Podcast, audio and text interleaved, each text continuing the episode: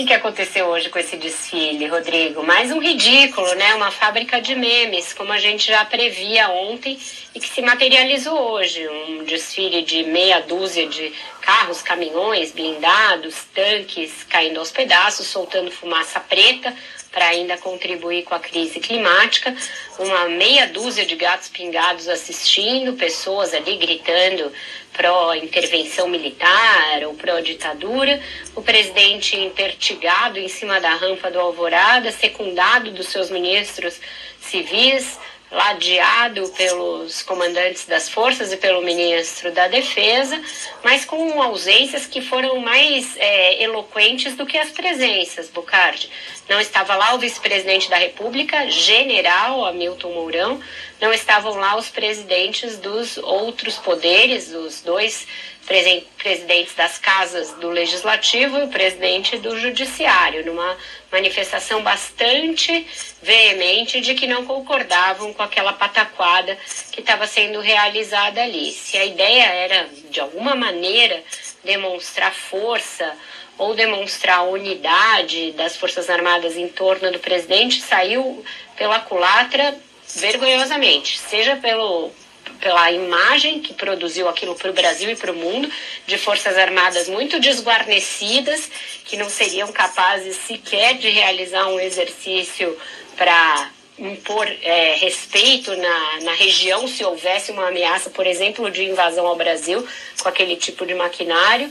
É, os comandantes das forças bastante divididos quanto à realização daquele ato, eu falo um pouco mais desses bastidores adiante, e também o fato de que o Congresso vai dar uma resposta ao contrário do que o presidente desejava em relação ao voto impresso, que é o grande assunto grande tema do Congresso de hoje, razão implícita para a realização dessa inédita é, micareta militar. E é isso, foi pra, uma das cenas mais patéticas da história do Brasil, Rodrigo, certamente. É, tira, tira a credibilidade. Assim, as Forças Armadas eram até mais respeitadas até então. No final das contas, era para ser um negócio para mostrar poder, para mostrar é, é, força e no final das contas estabeleceu-se uma vergonha é, para as Forças Agora, Armadas, quer dizer, foi ao contrário.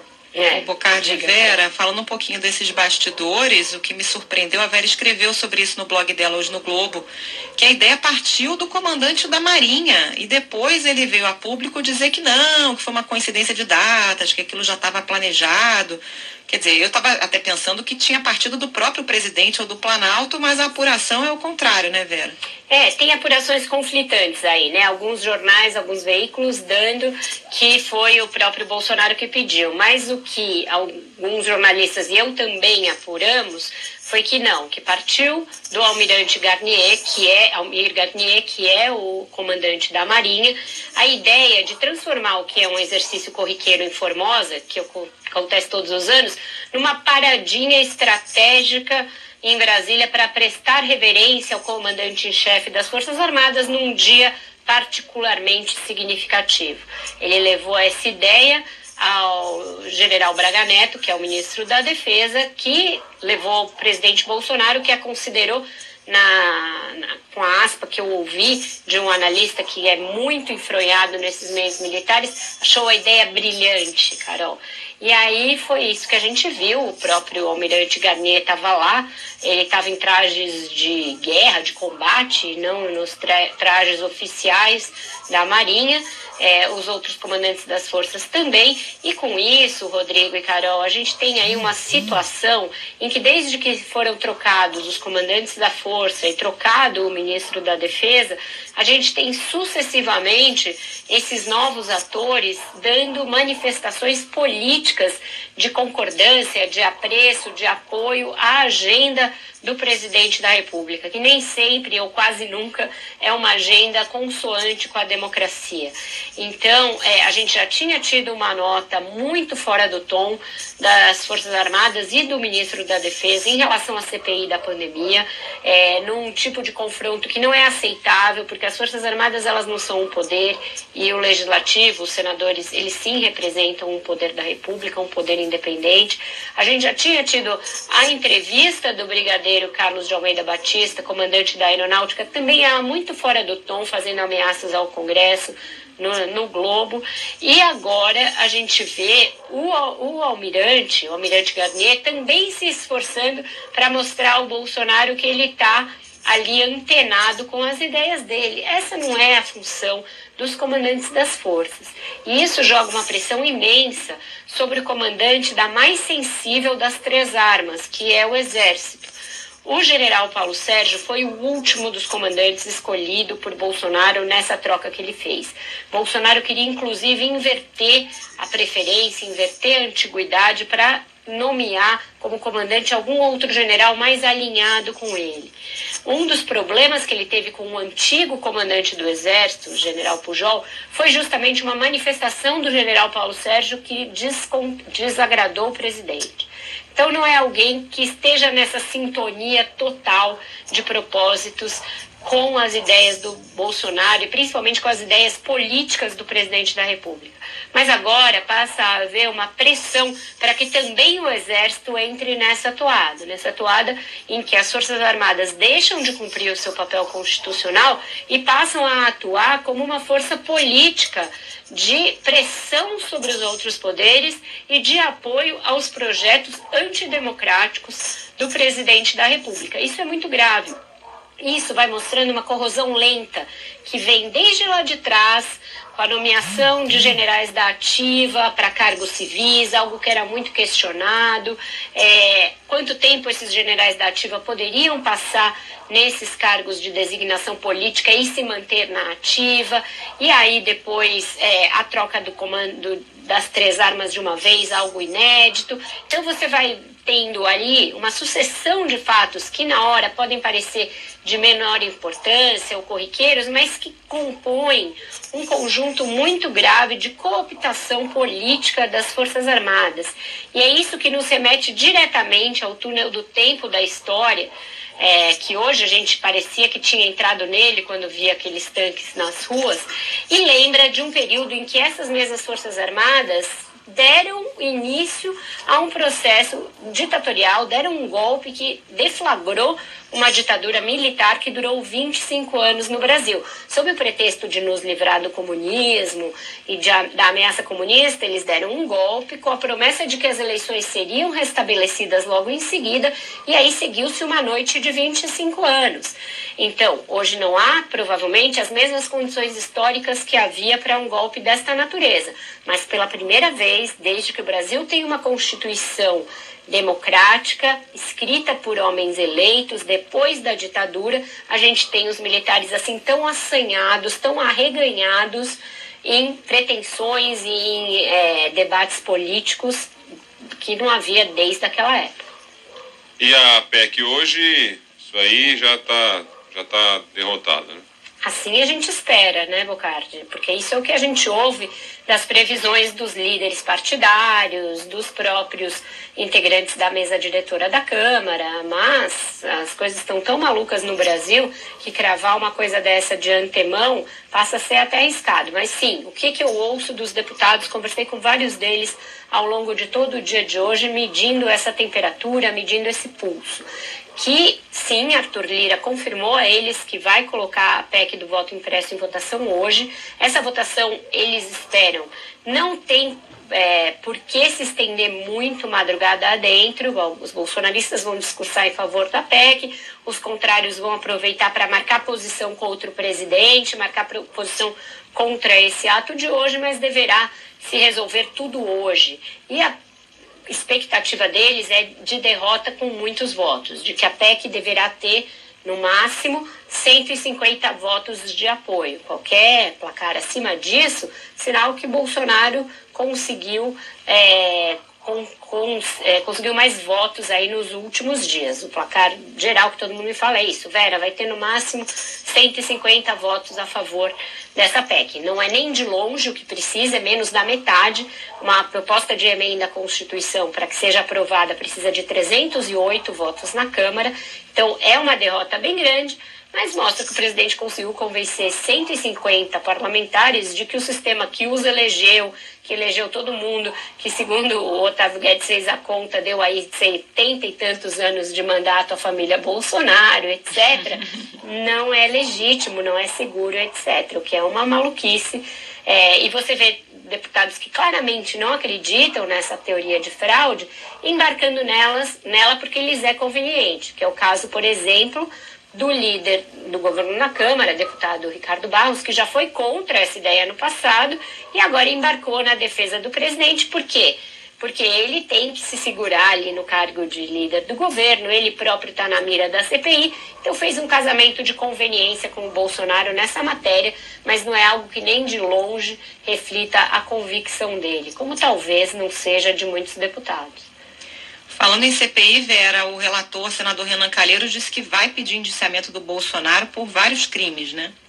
Exato, teve muito lead a entrevista dele ontem no Roda Viva. Renan Calheiros estava ali bem é, eloquente e disse, disse sem talvez, sem perhaps, que sim, que já há elementos na, no entendimento dele, que é quem vai confeccionar o relatório, para indiciar o presidente em prevaricação, no caso da Covaxin, graças aos depoimentos dos irmãos Miranda, é, por outros crimes comuns no trato da pandemia, pela existência do gabinete paralelo, pela demora em comprar vacina, pela insistência naquela história da cloroquina e tratamento precoce e tudo mais, por crimes de responsabilidade, também no que é, concerne a responsabilidade do governo no trato da pandemia, e por é, crime contra a humanidade e crime de genocídio junto ao Tribunal Penal Internacional de Haia. E aí o nosso ouvinte e espectador vai pensar, nossa, uau, não é bem assim porque ainda que passe na comissão um relatório com estas características e muito duro, e poderá passar, deverá passar, porque eles têm maioria para aprovar, esse relatório vai para dois escaninhos diferentes. Um deles é de uma pessoa que se chama Augusto Aras, procurador-geral da República, nomeado por Bolsonaro, já reconduzido por ele, cuja recondução está pendente de votação no Senado. É, e o outro escaninho é o da Corte Penal Internacional de Haia, que costuma ser muito rigorosa com as análises dos, das denúncias que chegam lá. O Bolsonaro mesmo já tem várias denúncias protocoladas nesse tribunal, é, denúncias de, de genocídios contra os povos indígenas e outras. Mas o crime de genocídio, até para que ele não seja banalizado, ele é algo muito bem catalogado e técnico. Genocídio necessariamente, para que seja considerado como tal nessa corte internacional, é uma deliberação de exterminar ao todo ou em parte um povo ou uma nação, como aconteceu com o Holocausto dos Judeus, como aconteceu na Guerra da Bósnia, é, como aconteceu em Ruanda, por exemplo, e muitas vezes leva muito tempo para que essa Corte Penal reconheça o crime de genocídio como tal. É, então, as duas frentes, elas não são muito auspiciosas para resultar em punições ao presidente da República. Assim como a gente sabe que também não deverão avançar as tentativas de processar Bolsonaro na Câmara, um, abrir um impeachment contra ele. Então, por hora, o que parece preocupar mais o presidente, o que parece ser o principal calcanhar de Aquiles para ele em termos de investigação, são os inquéritos que correm no Supremo Tribunal Federal, que também tem um trâmite muito difícil, tem que ter aprovação da Câmara para que virem é, processo, para que ele se torne réu. Mas ainda assim é o que pode ter mais impacto é, para ferir politicamente o presidente. A CPI vai produzir um relatório, a gente vai noticiar, vai ser importante, vai dar uma satisfação à sociedade e ao público externo sobre o que foi a nossa condução errática e criminosa da pandemia, mas para resultar em punições, pelo menos contra o presidente, acho difícil. Pode ser que Aras resolva dar uma no cravo na, na ferradura e levar adiante, por exemplo, um processo contra o general Pazuello. Muita gente acredita nessa possibilidade, que para não ficar tão mal na fita, ele denuncie o Pazuello por esses crimes, mas ele deverá poupar o presidente da República porque tem muito a dever a ele. É, Augusto era alguém que não estava no horizonte para virar procurador-geral da República, era um outsider dentro do Ministério Público Federal, foi pensado pelo Bolsonaro para esse cargo, assim como muitas pessoas que ocupam cargos no governo Bolsonaro. Então ele tem essa dívida de gratidão com o presidente, tem ainda uma expectativa de ir ao Supremo caso ele seja reeleito. Não acredito que ele vá mexer nesse vespeiro. É, falando do ministro da Educação, outro assunto também do dia, mais uma declaração dele aí que deixa todo mundo meio preocupado. Se eu entendi bem, é meio que uma ideia de nivelar meio por baixo, Vera, já que as pessoas não conseguem, né, as, aqueles que estão formados, que têm curso superior, eles não conseguem exercer a sua, a sua profissão, acabam trabalhando é, no mercado informal, então não precisa nem ter universidade, indo contra o sonho e desejo da maioria dos brasileiros? Uma entrevista eivada de preconceito, de elitismo, de ideologia é, de equívocos em matéria educacional. É realmente uma coisa espantosa que em uma única entrevista uma pessoa consiga dizer tantas atrocidades quanto disse o ministro Milton Ribeiro nessa entrevista para o canal oficial do governo, Rodrigo. Ele disse que universidade é coisa para poucos e que é bom que seja assim, porque isso é que traria progresso para o país, que é o grande coqueluche vão ser os cursos técnicos, ou seja, as pessoas nivelarem as suas expectativas de fato por baixo, como você disse, e que os serviços de aplicativos estão cheios de engenheiros, como se isso dissesse alguma coisa de mal sobre as faculdades de engenharia ou sobre as próprias pessoas formadas em engenharia e não sobre o mercado de trabalho e a economia do próprio país, né? Algo que tem aí consequência de que é consequência direta de sucessivos governos conduzindo políticas econômicas desastrosas. Então, uma entrevista sem pé nem cabeça, tem lá uma parte também muito ideológica em que ele diz que reitores de universidades não podem ser esquerdistas e não podem ser lulistas como se fossem esses os critérios para escolher reitores de universidades num país livre e democrático, reitores, jornalistas, juízes, médicos, quaisquer profissões podem sim pensar como quiserem politicamente. Não é isso que dita se eles podem ou se não podem ocupar determinadas posições. Ele diz ter diálogo com 20 a 25 dos 69 reitores de universidades federais, o que mostra absoluto descolamento entre o MEC e as universidades federais e diz que desses 69 ele conseguiu reunir 10 para uma reunião com o presidente da República. Então a gente tem uma situação em que a educação brasileira está absolutamente dissociada do MEC o MEC não interferiu em nada na gestão da